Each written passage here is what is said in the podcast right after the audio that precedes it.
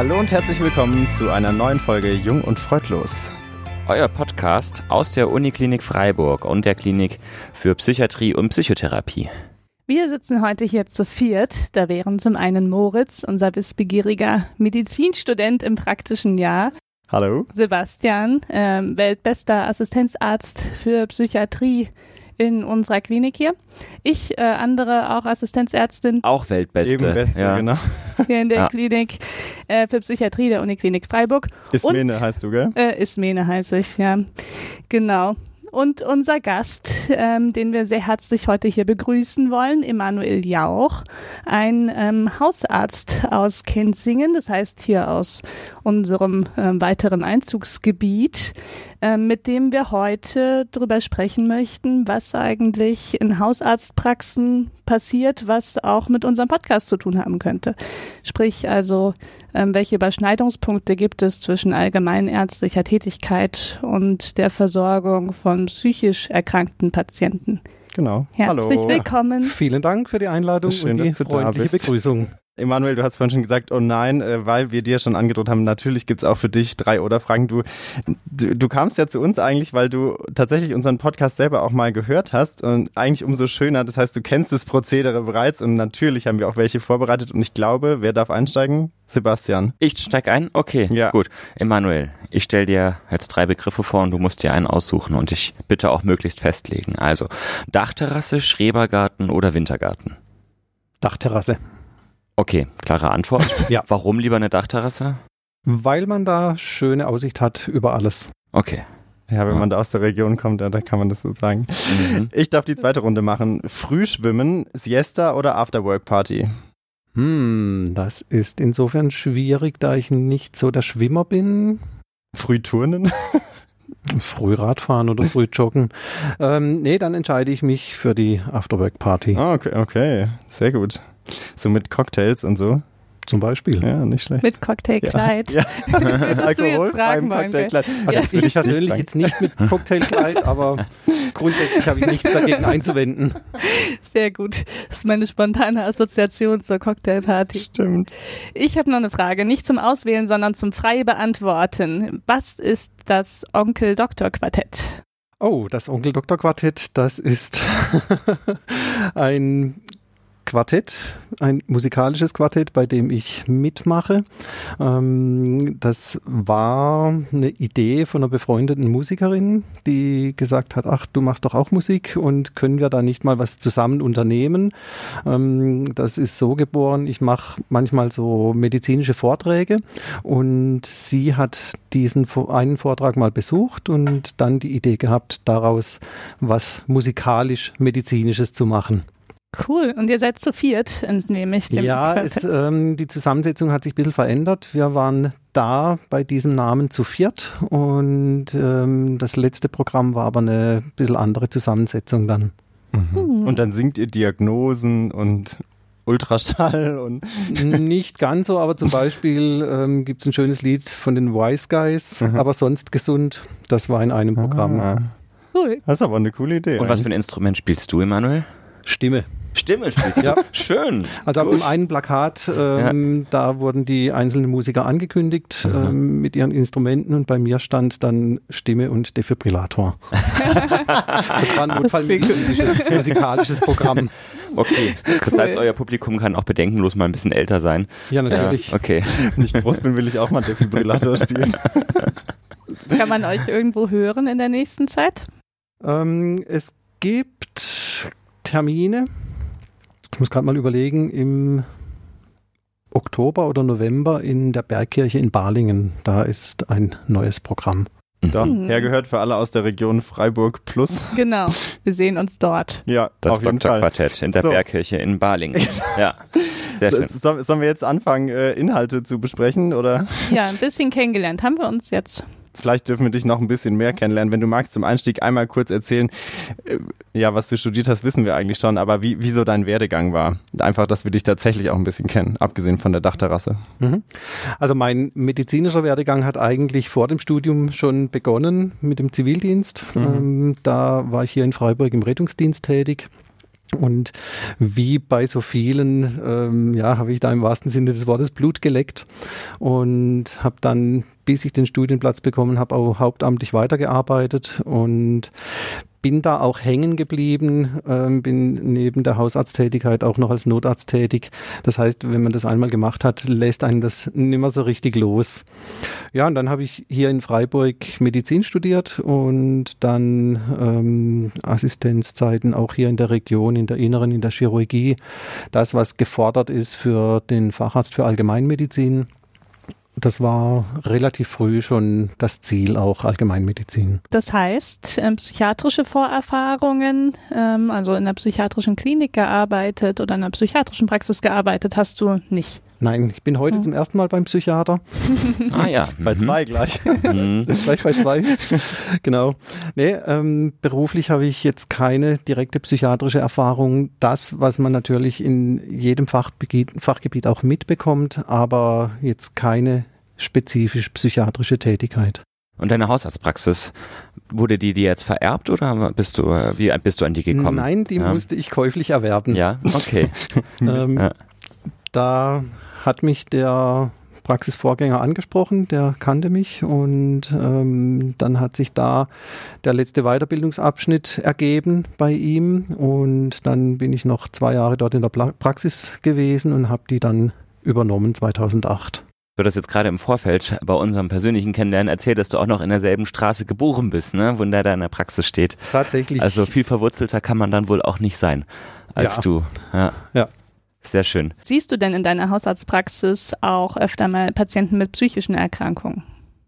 Ja, ich sehe täglich Patienten mit psychischen Erkrankungen, wobei nicht immer die psychische Erkrankung die Patienten zu mir führt.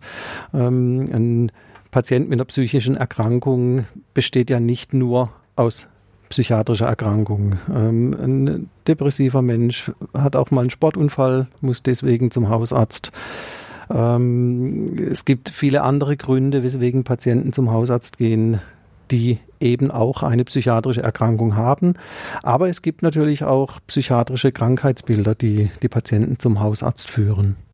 Und was würdest du sagen, wie machen sich psychische Erkrankungen bei dir in der Praxis bemerkbar? Du hast jetzt gerade ja schon gesagt, die Leute kommen manchmal ja auch tatsächlich eher mit einer Sportverletzung, wo jetzt die, die Psyche vielleicht gar nicht mal so im Fokus steht. Wie merkst du dann vielleicht doch, dass da Thema Psyche sozusagen eine Rolle spielt, sag ich jetzt mal ganz lapidar. Das ist oft schwierig herauszufinden, weil die Patienten sich in der Allgemeinarztpraxis vorwiegend mit körperlichen Symptomen präsentieren. Und auch viele psychiatrische Erkrankungen ähm, haben im Vordergrund körperliche ähm, Beschwerden. Und da ist es manchmal gar nicht so einfach herauszufinden, es ist gar nicht primär ein körperliches Problem, sondern es steckt was dahinter. Mhm. Und ähm, was meinst du, wie viele deiner Patienten haben denn etwa so jetzt neben den körperlichen Problemen auch ein psychisches Problem? Das ist jetzt schwierig, eine Zahl zu nennen, mhm. denn ähm, es ist auch immer schwierig einzuordnen, was ist tatsächlich mhm einfach nur ein, ein, ein, Problem, was ist wirklich Krankheit, was hat Krankheitswert. Mhm. Aber aus dem psychiatrischen Bereich sind das sicherlich, äh, also ich würde sagen, ein, bei einem Viertel der Patienten spielt das eine Rolle. Mhm. Ja. Was ähm, würdest du denn sagen, sind da die häufigsten Probleme, mit denen du zu tun hast oder Krankheitsbilder? Also häufig sind depressive Entwicklungen. Ähm, depressive Störungen sind in der Hausarztpraxis ein großes Thema.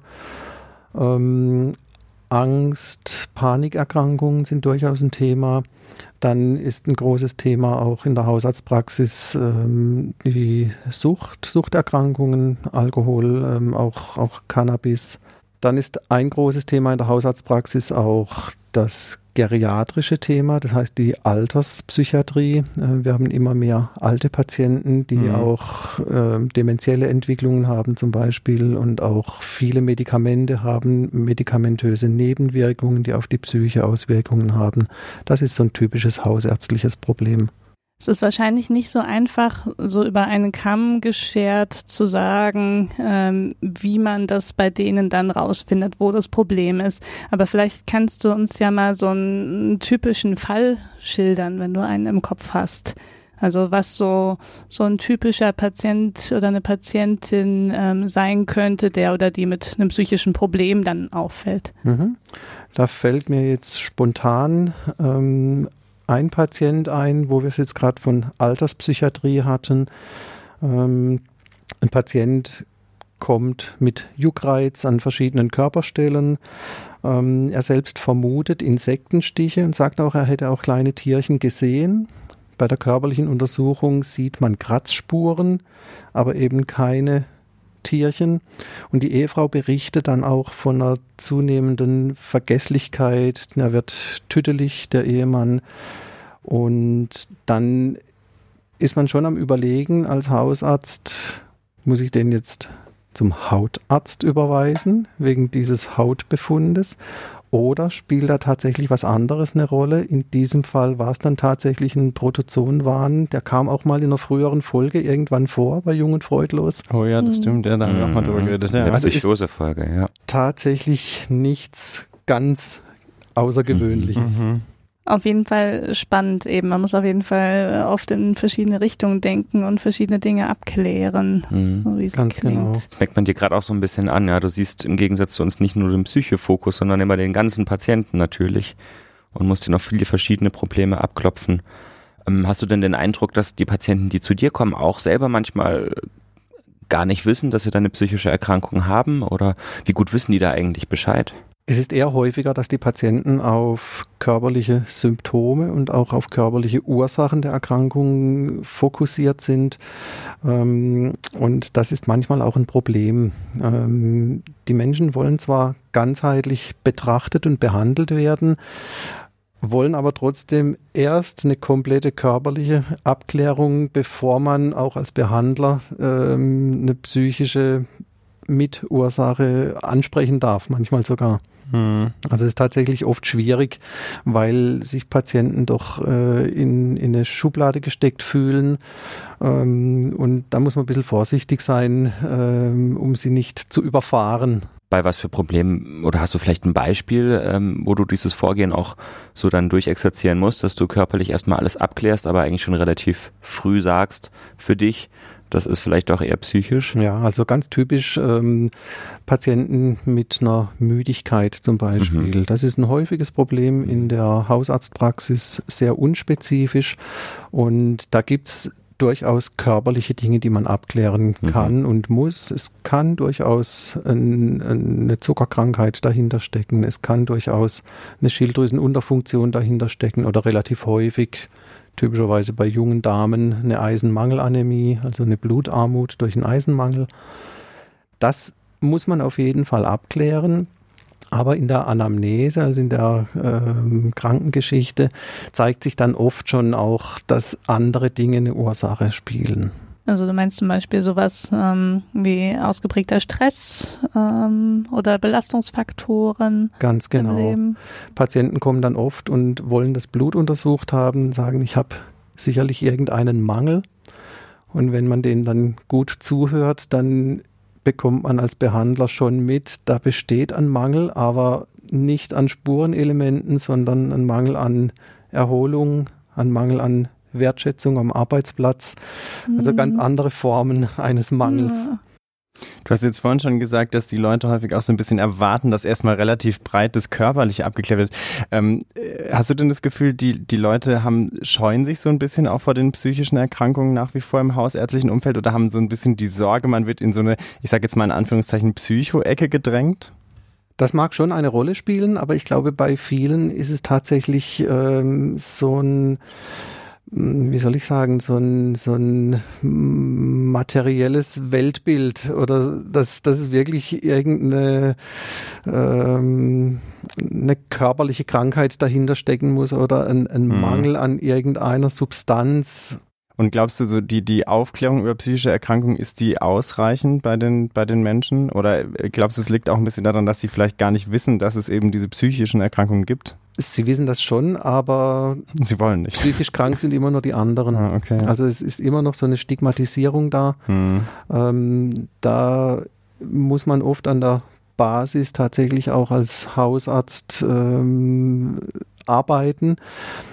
Oft, habe ich die Erfahrung gemacht, kann man mit sprachlichen Bildern etwas erreichen.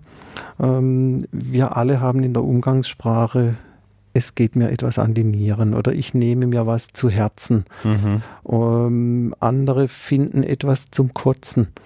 Das heißt, körperliche Beschwerden sind vorhanden. Das ist wichtig, dass der Patient wahrgenommen wird und dass man ihm auch glaubt, dass er diese Beschwerden hat.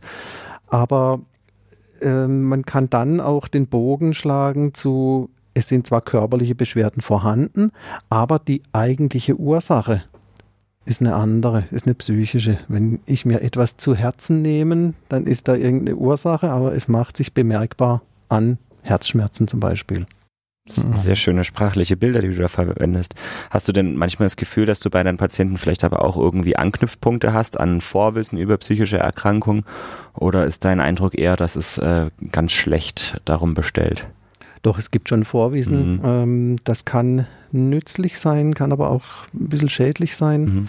Ähm, es gibt zum Teil viel Halbwissen irgendwo aus dem Internet mhm. und ähm, ein doppeltes Halbwissen macht immer noch kein Ganzes. Mhm.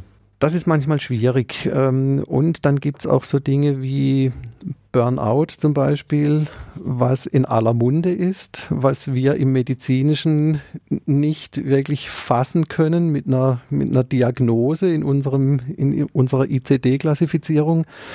Und da ist es, äh, da sehe ich so ein bisschen einen Wandel. Früher war das was ganz Schlimmes und heute sehe ich doch manchmal, dass, dass sich Leute zum Teil entlastet fühlen, zum Teil ist es aber auch so, so, so ein kleines Prädikat, wenn man Burnout hat, dann hat man ja vorher so richtig was geleistet. Mhm. Hm, haben wir auch schon darüber diskutiert, mhm. ne, über so, dass es so ein bisschen klafft mit dem, ja. mit dem, gerade mit mhm. dem Burnout. Und dass dann die Depression weiterhin eher ein schlechtes Image haben. Genau, Depression ist was Negatives und, und, Burnout ist dann quasi die, die Positivformulierung mhm. der Depression.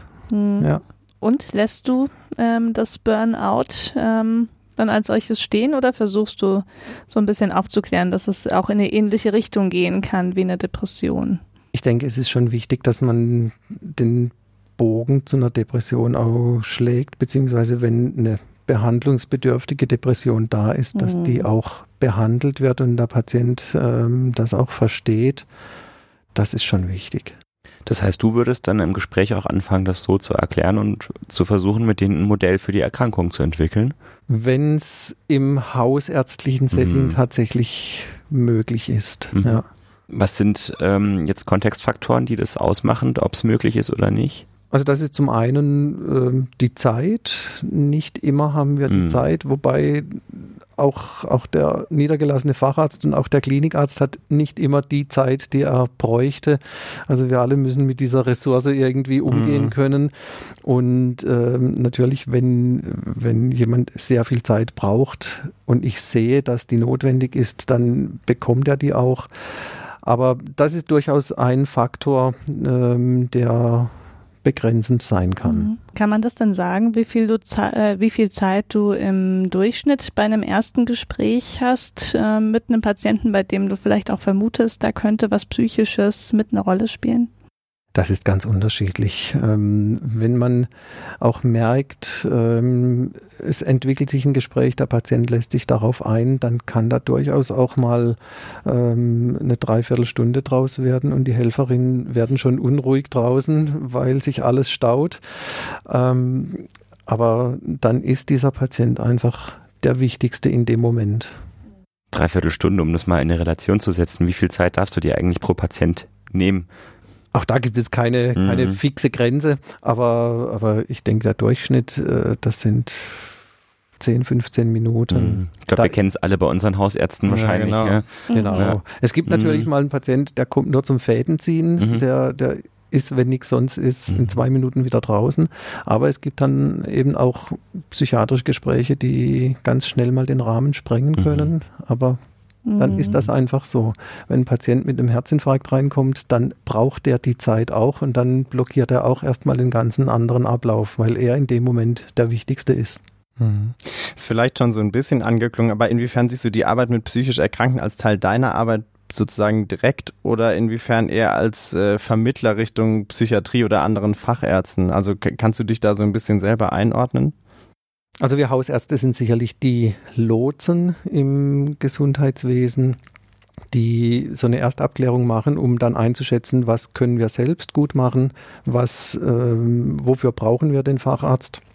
Aber viele Dinge kann man tatsächlich als Hausarzt selbst machen. Mhm. Und ähm, das sehr Schöne ist, die Schwelle ist sehr niedrig, ähm, zum Hausarzt zu gehen. Zum einen zeitlich, also Sie bekommen bei uns doch relativ schnell einen Termin bei akuten Dingen.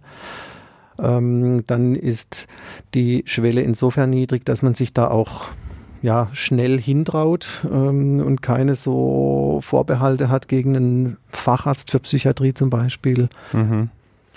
Und wir haben auch als Hausärzte den ganz großen Vorteil, in aller Regel kennen wir nicht isoliert nur den Patienten, sondern kennen möglicherweise die ganze Familie, kennen die Eltern, die Großeltern möglicherweise und erleben dann ganz viel von dieser Anamnesen, von dieser Krank Krankheitsgeschichte persönlich mit.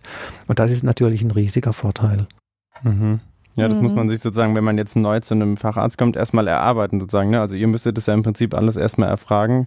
Dann, wenn man jemanden über 20 Jahre kennt, man viele Dinge wahrscheinlich schon auch aus einer anderen Perspektive mhm. nochmal weiß. Mhm. Das ist ein unschätzbarer Vorteil auch aus meiner Perspektive, kann genau. ich nur betonen. Also bis man ein Gefühl für jemanden hat und ein Gefühl dafür bekommt, wie die Person eigentlich zu Hause funktioniert. Das mhm. haben wir in der Klinik, haben wir sehr, sehr schwer, das nachzuvollziehen. Obwohl ich mich immer frage, ja. ist das nicht manchmal auch ein bisschen eine Gefahr, weil wenn man jemanden sehr lange kennt und man dann schon eher dazu neigt, jemanden schnell in eine Ecke zu stecken oder zu sagen, ach ja gut, es war jetzt die letzten zehn Male schon so, jetzt wird es wahrscheinlich wieder, weiß ich nicht. Ganz genau. Der da, steckt, also, da steckt eine große Gefahr drin. Mhm. Ähm, jetzt gerade jetzt im, im psychiatrischen Bereich ähm, auch ein Patient mit einer Panikstörung hat auch mal was anderes. Mhm. Und da kann man Fehler machen, wenn man frühzeitig sagt, ja gut, wird eine Panikattacke sein, wie die letzten neun Mal auch. Ja, das mhm. kann man sich nicht vorstellen. Dann, da, dass man sozusagen in die andere Richtung ist, ist äh, genau. ein bisschen ein Risiko. Ja. Mhm. ja. Und auf der anderen Seite eben der große Vorteil, dass du zum Beispiel Menschen, die eine Depression entwickeln, ja oftmals dann schon kanntest, bevor die Depression kam. Das heißt, du hast wahrscheinlich eine viel bessere Vorstellung davon, wo denn dann auch das Behandlungsziel liegen sollte. Also wie die Person dann wieder sein sollte, wenn es ihr gut geht, Ganz was genau. wir meistens uns nur schildern lassen ja. können. Mhm. Oder auch, wo Ressourcen stecken. Mhm. Wenn ich die Familie kenne und das Umfeld, mhm. das ist von unschätzbarem Wert. Wie weit gehst du eigentlich in deiner alltäglichen Arbeit mit psychisch Erkrankten jetzt? Ähm, zum Beispiel Thema Schlafstörungen. Fängst du dann auch an, äh, medikamentöse, nicht medikamentöse Behandlungsvorschläge zu machen? Oder wo endet für dich so ein bisschen dein Teil der Arbeit? Das kommt durchaus mhm. vor. Mhm. Ähm, aber ähm, gerade Schlafstörung ist ein interessanter, mhm. ein interessanter Punkt, weil die Menschen oft sehr früh dann mhm. bei mir sind als Hausarzt und ähm, auch bei mir stehen, wenn sie seit drei Tagen nicht gut schlafen. Und das haben wir ja oft im psychiatrischen Bereich. Wir mhm. können nicht aus einer Momentaufnahme schon eine feste Diagnose machen, sondern vieles ähm, entwickelt sich und vieles können wir erst über den Verlauf wirklich als psychiatrische Diagnose dingfest machen. Und dann ist immer im hausärztlichen Bereich so die Frage, was ist ich sag mal ganz flapsig, Befindlichkeitsstörung und was ist tatsächlich Erkrankung. Und nicht jedes Symptom und auch nicht jede Beschwerde, die ein Patient hat, ist wirklich zum Beispiel medikamentös behandlungsbedürftig. Ähm, das heißt, du machst manche medikamentösen Entscheidungen ähm, alleine und in manchen Fällen überweist du die Patienten und Patientinnen wahrscheinlich weiter zum Psychiater. Ganz genau. Oder zum Psychotherapeuten. Ähm, wie funktioniert denn diese Zusammenarbeit aus deiner Sicht? Die funktioniert eigentlich ganz gut. Ähm, ich habe ähm, einen guten Draht zu umliegenden Psychiatern und Psychotherapeuten. Nur können die natürlich auch nicht beliebig Termine zur Verfügung stellen. Mhm. Aber wenn wirklich etwas Dringliches ist und ich mit dem Kollegen oder der Kollegin direkt telefoniere, dann klappt das in aller Regel schon, dass die relativ zeitnah einen Termin bekommen, die Patienten. Also jetzt von psychiatrischer Seite, psychotherapeutisch ist es noch ein bisschen schwieriger. Mhm. Aber auch da gibt es immer wieder die Möglichkeit für eine Krisenintervention, jemanden einmalig kurzfristig vorzustellen, um eine Therapie dann zu starten, bedarf es meist einer längeren, längeren Wartezeit. Okay, das heißt, das Problem ist auch im hausärztlichen Bereich ersichtlich mit den langen Wartezeiten ja, auf bei jeden den Fachärzten. Würdest du sagen, es ist im psychiatrischen Bereich schlimmer als in anderen Fachrichtungen? Manchmal muss man ja jemanden zum Kardiologen oder zum Augenarzt oder zum Hautarzt schicken. Mhm. Das sind genau die richtigen Fachrichtungen, die du hier nennst.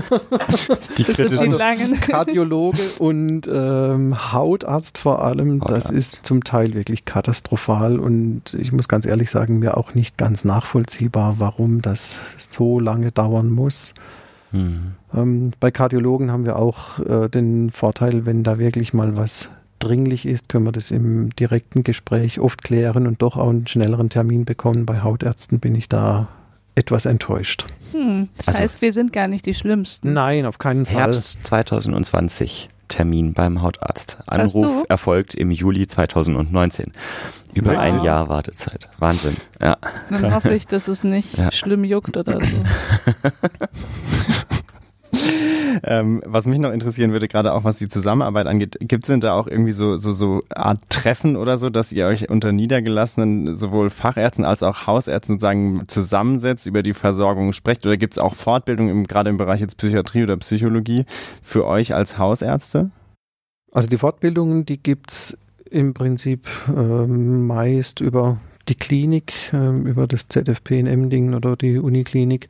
Im niedergelassenen Bereich ist die Verbindung zwischen Hausärzten und niedergelassenen Fachärzten nicht so gut, dass wir uns da treffen und austauschen würden, so in, in geregelter Form. Mhm. Meinst du, das würde was bringen?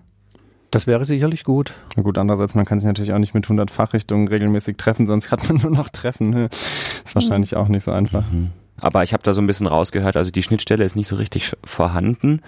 Ähm, wie gibt's denn als Hausarzt jetzt Möglichkeiten, ähm, sich fortzubilden? Du hast gesagt, es gibt hier immer mal wieder Seminare, an denen man dann auch in der Klinik präsent sein kann. Es gibt aber auch noch andere, ähm, andere Berufs- oder Zusatzbezeichnungen, die man erwerben kann. Hast du die gemacht? Also im Rahmen der mhm. Facharztausbildung ähm, sind für die Allgemeinmediziner 80 Stunden psychosomatische Grundversorgung mhm. gefordert. Das ja. heißt, jeder Facharzt für Allgemeinmedizin muss das ableisten, beziehungsweise muss diese Zusatzqualifikation äh, mhm. erwerben. Mhm. Das ist auch sehr sinnvoll. Mhm. Und ansonsten fällt mir nichts ein. Ansonsten gibt es da nicht so viel, heißt das. Ja. Würdest du mehr Angebote begrüßen? Das wäre schön, ja. Mhm. Okay, verstehe. Es liegt an mhm. euch. Ja, wir planen mal was, Ismene. Ja.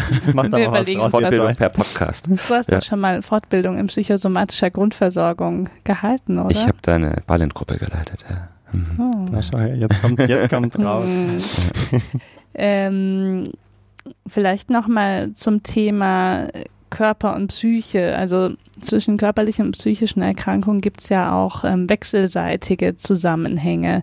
Gibt es denn da was, was du aus deiner hausärztlichen Erfahrung mit uns und unseren Hörern äh, teilen würdest? Was, ähm, was fällt dir da besonders auf oder was besonders bemerkenswert an diesem wechselseitigen Zusammenhang?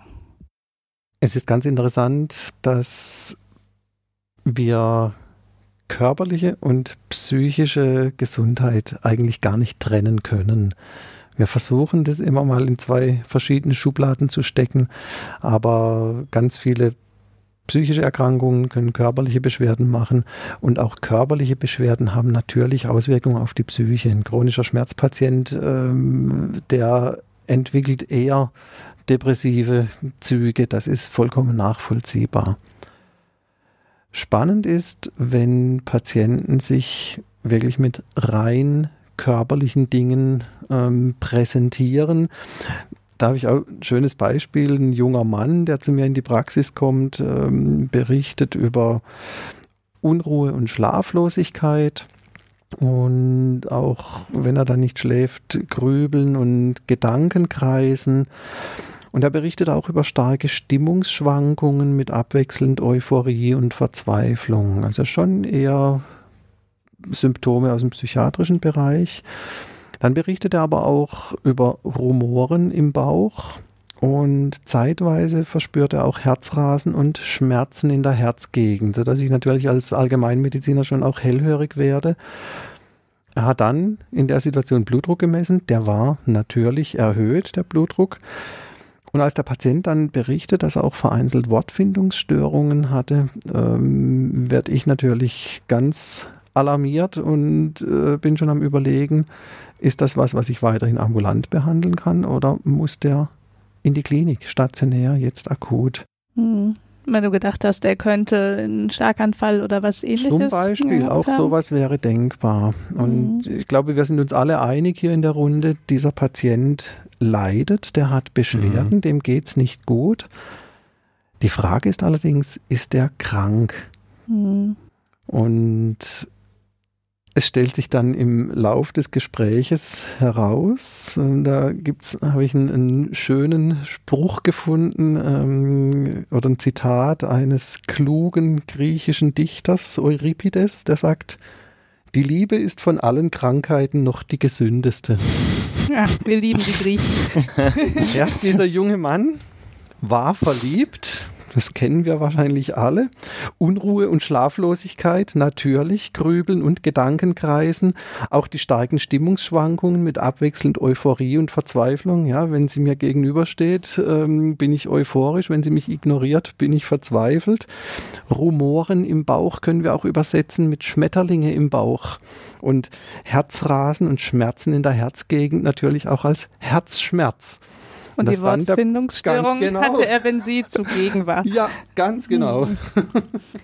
Ja, das ist, äh, zeigt echt, dass es ähm, total wichtig ist, da über den Tellerrand zu schauen und vor allem, dass tatsächlich wahrscheinlich die Anamnese das Aller, Allerwichtigste ist auf dem Weg zur richtigen Diagnose. Ich wollte gerade schon ein CT vorschlagen wegen der Wortfindungsstörung. Ja, also gut, genau. dass wir das nochmal so aufgedröselt haben. Hätte ich, glaube ich, auch angekreuzt. das ist mein ja. schönes Beispiel. Also ein ja. Patient, der am Ende ja mhm. weder körperlich noch psychisch krank war. Mhm. Ganz genau. Und, und trotzdem ähm, Beschwerden hat. Mhm. mhm. Aber das ist, glaube ich, auch ein wichtiger Punkt, dass man so diesen Aspekt, das haben wir hier auch schon häufiger diskutiert, wann ist eigentlich was eine Krankheit und wann nicht, dass man sich das einfach auch so ein bisschen offen hält, dass man nicht gleich sagt, das ist jetzt auf jeden Fall eine Krankheit, sondern mhm. erstmal so ein bisschen so mit dem Symptomkomplex umgeht oder mit dem, was es jetzt bei den Menschen auslöst. Das ist ja eigentlich schon sehr hilfreich als Herangehensweise. Genau, und es geht auch noch darüber hinaus mit dieser Krankheit, ähm, gerade im hausärztlichen Bereich.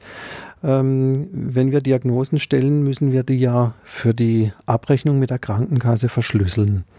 Und es kann durchaus ein Nachteil sein für einen Patienten, wenn ich da eine Diagnose, eine psychiatrische Diagnose verschlüssel. Es kommt zum Beispiel vor, dass junge Patienten im Rahmen eines Kreditvertrages für einen Hausbau ähm, eine Lebensversicherung abschließen und dann auch unterschreiben, dass die Lebensversicherung bei den vorbehandelnden Ärzten Informationen einholt. Und wir müssen dann diesen Versicherungen ähm, Diagnosenlisten liefern und da kann es durchaus von Nachteil sein, wenn da eine psychiatrische Diagnose in, äh, in dieser Diagnosenliste auftaucht. Ich kann die natürlich nicht einfach weglassen. Deshalb sage ich das durchaus auch Patienten, die im Rahmen eines Arbeitsplatzkonfliktes zum Beispiel äh, sagen, ich, ich möchte da nicht mehr hingehen, äh, ich will eine Krankmeldung. Und den sage ich durchaus auch, das kann mal problematisch sein, wenn sie jetzt wirklich tatsächlich wegen einer psychiatrischen Diagnose krankgeschrieben sind und es kommt später so eine Nachfrage, kann durchaus sein, dass eine Versicherung auch ähm, Leistungen ablehnt, beziehungsweise ein Vertrag gar nicht zustande kommt. Das heißt auch, dass man wahrscheinlich sehr, sehr sorgfältig sich das überlegt, ähm, wann man welche Diagnose stellt und wann man vielleicht auch nochmal abwartet, wie der Verlauf ist. Ganz oder? genau. Mhm. Obwohl das irgendwie echt, das finde ich auch ein ganz blödes System, dass die gerade die psychiatrischen Diagnosen da ja so eine, so eine bisschen undankbare Rolle einnehmen bei, bei Versicherungen. Und ich kenne zum Beispiel mhm. auch bei den ganzen Leuten im Referendariat oder so, wenn es um Verbeamtung geht, da ist es ja auch so eine Sonderrolle, wo man eher davon Abstand nehmen will, dass da so eine Diagnose auftaucht. Das ist mhm. so eine genau ganz undankbare Rolle. Aber ich glaube, super wichtig, dass man eben offen drüber spricht, dass die Leute das einfach auch wissen, was das halt heißt, wenn man eben krank schreibt mit so einer Diagnose. Mhm. Wir haben im Podcast schon öfter äh, gesagt, und das war, glaube ich, ja eigentlich auch so ein bisschen der, der, der, die Umleitung, die dich zu uns geführt hat, dass der Hausarzt eine ganz wichtige erste An äh, Anlaufstelle ist bei, bei psychischen Problemen auch, also natürlich auch bei vielen anderen Problemen, aber auch bei psychischen Problemen. Würdest du sagen, das ist sinnvoll so, diese, diese Rolle als erste Anlaufstelle? Ja, unbedingt. Eben wie ich vorhin schon gesagt habe, weil es ähm, niedrigschwellig ist, man mhm. bekommt relativ schnell einen Termin und die, die Scheu zum Hausarzt zu gehen ist sehr gering oder gar nicht vorhanden. Und deshalb ist es auf jeden Fall richtig, ähm, den als ersten Ansprechpartner zu wählen. Und der Hausarzt bespricht dann mit dem Patienten zusammen den weiteren Weg sind wir ganz beruhigt. Das wäre nämlich der Super-GAU gewesen, ja. nachdem wir ähm, aber tausende Patienten zu dir dann quasi schon geschickt haben, wenn du gesagt hättest, das ist vielleicht Völliger gar nicht der, der sinnvollste Weg. Haben wir nochmal Glück gehabt. Aber auch für, für alle, die sich jetzt da natürlich aus privaten Gründen für interessieren, heißt das auch, du hast ein offenes Ohr für solche Probleme und du fühlst dich auch zuständig. Das ist ein ganz wesentlicher Teil mhm. der hausärztlichen ja. Versorgung, ganz Gut. klar. Ja. Also an alle, der Hausarzt ist nicht nur zuständig, sondern er macht es auch noch gerne. Ja, wir haben es ja. jetzt bestätigt bekommen, genau. nochmal von mhm. einem Hausarzt persönlich. Live und ja. in Farbe. Hausärzte äh, sehen das als Teil ihrer Arbeit. Dann können wir weiterhin die Werbetrommel rühren für, für das hausärztliche ja. System. Sehr schön. Wo siehst du denn die Grenzen in der äh, Versorgung ähm, psychisch kranker Patienten? Kann man das irgendwie noch ein bisschen konkreter abstecken? Ja, also es gibt ähm, einfach schwierige Fälle.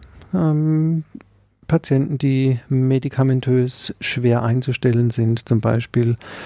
Auch ich kenne nicht alle psychiatrischen Medikamente. Ähm, es gibt Situationen, wo mir einfach das Fachwissen fehlt, ähm, gerade auch mit Medikamenten, Kombinationen, mehrere psychiatrische Medikamente. Das übersteigt dann einfach meine Fähigkeiten. Ich kann mich nicht in jedem der, ich weiß nicht wie viele Fachgebiete so gut auskennen wie der jeweilige Facharzt. Das mhm. geht nicht. Wir können viel als Hausärzte, aber nicht alles. Nein, das wäre ein bisschen zu viel verlangt. das stimmt. Die Sonst wäre das Facharztsystem ja auch völlig unsinnig. Genau, sonst wären ja die Psychiater un, ja. äh, überflüssig. Genau, dann gäbe es genau. nur noch Hausärzte. Mhm. Ja. Nur sehr gut ausgebildete Hausärzte. Die Facharztausbildung würde dann wahrscheinlich auch nur 20 Jahre dauern. Perfekt. Bis zur Lebensmitte haben es alle geschafft. Gut. Mhm. Wo, wo würdest du denn sagen, sind so in deinem Alltag und vielleicht kannst du auch nochmal deine persönliche Geschichte erzählen. Was sind denn so die größten Herausforderungen in der hausärztlichen Behandlung von psychischen Erkrankungen? Was war vielleicht so dein, deine persönliche Herausforderung? Die Her Herausforderung ist tatsächlich, ähm, dass man das Ganze im Blick behält und auch bei psychiatrischen Patienten nicht nur auf die Psyche schaut, Mhm. Zum Beispiel bei dem Angst- oder Panikpatienten ähm, dann nicht alles im Rahmen dieser Erkrankung erklärt und alles andere außer Acht lässt. Das ist, glaube ich, das größte Problem, dass man da nicht unvorsichtig wird und vorschnell sagt, ja klar, liegt an der Psyche. Mhm. Hast du denn da sowas wie einen Trick oder einen Leitfaden, wo man da die Grenze ziehen kann, so dass man sich nicht immer wieder mit verunsichern lässt durch äh, Menschen, die so körperliche Angst- und Paniksymptome haben? Patentrezept habe ich keines, leider nicht. Das ist eine Bauchgefühlgeschichte. ja. ja. Was ist denn das Allerschönste am Hausarztberuf? So ganz allgemein. Das Schönste am Hausarztberuf ist tatsächlich diese Abwechslung. Ähm, wir haben fast alle Altersgruppen. Wir haben praktisch alle Fachgebiete. Wir wissen meist nicht, was uns erwartet am Folgetag. Das macht's spannend. Es sind zwar viele Routine-Dinge auch Vorsorgen oder auch in, in Erkältungswellen, Husten, Schnupfen, Heiserkeit. Das ist nicht immer spektakulär. Trotzdem fischt man immer mal wieder den einen oder die andere raus, die doch was anderes hat. Das macht spannend. Einfach diese, diese Vielfalt, diese Abwechslung. Und so zum Abschluss, vielleicht hast du denn noch eine Botschaft an unsere Hörerinnen und Hörer. Alle unsere Gäste durften irgendwann noch eine Botschaft senden, falls du eine hast. oder einfach so Dinge, die dir wichtig sind, vielleicht, dass, dass die Leute und, und äh, gerade auch vielleicht jüngere Leute ähm, mitnehmen, was jetzt das hausärztliche System oder, oder die Hausärzte an sich angeht. Meine Botschaft an die Patienten ist, ähm, traut auch eurem Körper und euch selbst etwas zu und traut auch eurem Hausarzt etwas zu. Ähm, viele Menschen sind sehr verunsichert, die googeln erst und kommen dann mit dem Ausdruck in die Hausarztpraxis. Vielleicht ist es besser, sich erst an den Hausarzt zu wenden und dann nochmal nachzuschauen oder nachzufragen, als mit einer, mit einer vorgefertigten Meinung irgendwo hinzugehen, um das nur noch bestätigen zu lassen oder ähm, nur noch zum Arzt zu gehen, weil man halt irgendeine Unterschrift braucht und die, die Krankmeldung nicht zu Hause selbst ausdrucken kann. Würdest du auch ein Google-Verbot aussprechen wollen, äh, allgemein, was alle Gesundheitsfragen betrifft? Ich glaube, das würde zu nichts führen, aber manchmal wünscht man sich das als Arzt. Die Leute würden dann im Darknet wahrscheinlich, ja, wahrscheinlich geheime, dann, genau, geheime, geheime Gesundheitsrecherchen angestellt. Aber stimmt, finde ich ein wichtiger Punkt, weil die Menschen machen sich manchmal gar keine Vorstellung davon, was man alles gleichzeitig beachten muss. Und ähm, gibt einen Grund, warum das so eine lange Ausbildung ist und die Erfahrung fast das höchste Gut im Beruf ist. Ganz klar. Und das, ja. das Normale, das berichtet ja auch keiner im Internet. Ähm, wenn du nach Kopfschmerz suchst, dann findest du natürlich immer nur die ganz schlimmen, spektakulären Dinge. Mhm. Ähm, Schlafmangel und zu viel getrunken am Vorabend taucht da irgendwo ganz hinten auf, aber in der Realität eben ganz vorne. Mhm. Mhm. Gut. Ja, stimmt, das ist wichtig. Guter Punkt, denke ich. Das ja, gut. stimmt. Wunderbar. Super. Haben wir denn ähm, was Wichtiges vergessen zu fragen, ähm, worauf du noch eine sehr wichtige Antwort hast? Was dir auf der Seele brennt. Oder konntest du alles loswerden, was, was dir wichtig war? Wir haben alles erschöpfend besprochen. Super und vollständig, ganz völlig ohne ohne völlig, völlig ohne Untiefen. Also ich glaube, wir könnten wahrscheinlich noch vier Stunden weitersprechen, aber über irgendwelche Detailfragen, damit wollen wir euch zu Hause nicht belästigen. Nee. Nein, das machen wir jetzt äh, ohne aber noch eins auf der Seele. Und zwar, du heißt doch Jauch mit Nachnamen, oder? Hat es was mit Günther Jauch zu tun? Das ich, ich wollte eigentlich Leider nicht. Ich bin weder finanziell noch familiär verbunden mit ihm. Halbbruder? Aber, nein, aber ähm, es ist ganz spannend. Du warst mal bei Wer wird Millionär? Nein. Ah, okay. Bislang noch nicht. Aber es ist ganz spannend. Ähm, mir kommen oft äh, deswegen Sympathien entgegen, wenn ich irgendwo mit der EC-Karte bezahle dann sagen die Leute so, ach, Herr Jauch, ach, schön. Und, also da bin ich froh, dass ich nicht Trump oder sowas heiße. ähm, das ist ganz verrückt, wie, wie da die Leute schon positive Dinge auf mich übertragen. Aber ich hatte tatsächlich mit Günter Jauch mal eine Begegnung. Ähm, der hat mir mal ein Glas Wein eingeschenkt. Oh, von Wie seiner Weinkollektion? Von seinem Weingut, genau. Äh, in meinem Heimatort gibt es das bekannte Weingut Huber. Und ähm, da war er mal mit seinem Weingut zu Gast und hat mir tatsächlich ein Glas Wein von seinem Wein eingeschenkt. Ich habe mich aber nicht als Namensvetter geoutet. Dann ah, so von Jauch zu Jauch, das hat ja was. Da möchte ich noch einen kurzen Witz erzählen den ich mir ja, jeden Freitag... Also, du hast einen Witz zu erzählen, okay. Also, das Stage ist okay. Achtung. Ja. Was ist grün und weiß? Ganz viel? Günther Lauch. Was für ein wunderschöner Abschluss. Äh, Emanuel, vielen Dank, dass du da warst. War eine richtig schöne Folge. Gerne. Hat uns äh, viel Spaß gemacht und ich glaube auch wirklich nochmal viel, viel Einblick in die hausärztliche Versorgung, was uns ja auch irgendwie am Herzen liegt und das war, glaube ich, richtig wichtig. Ja. Und Spaß hat's gemacht. Ja, tausend Dank. Vielen sehr, Dank sehr auch meinerseits für die Einladung. Es war ein schöner Abend hier. Ja, fanden wir auch. Dann äh, auch vielen Dank da draußen, dass ihr wieder mal zugehört habt. Wir hören uns wieder in zwei Wochen genau. und bis dahin sagen wir Tschüss zusammen. Tschüss zu Hause. Macht's gut. Tschüss. Ciao.